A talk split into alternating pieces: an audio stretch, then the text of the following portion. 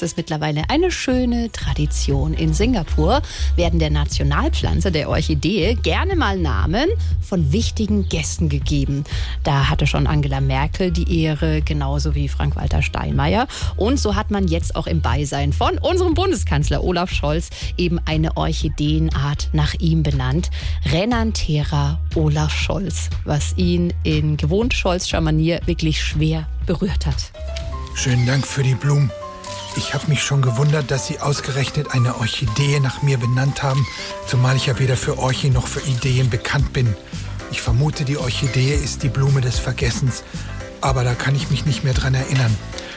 Aber ich will auch keine Mimose sein und es allzu stiefmütterlich betrachten.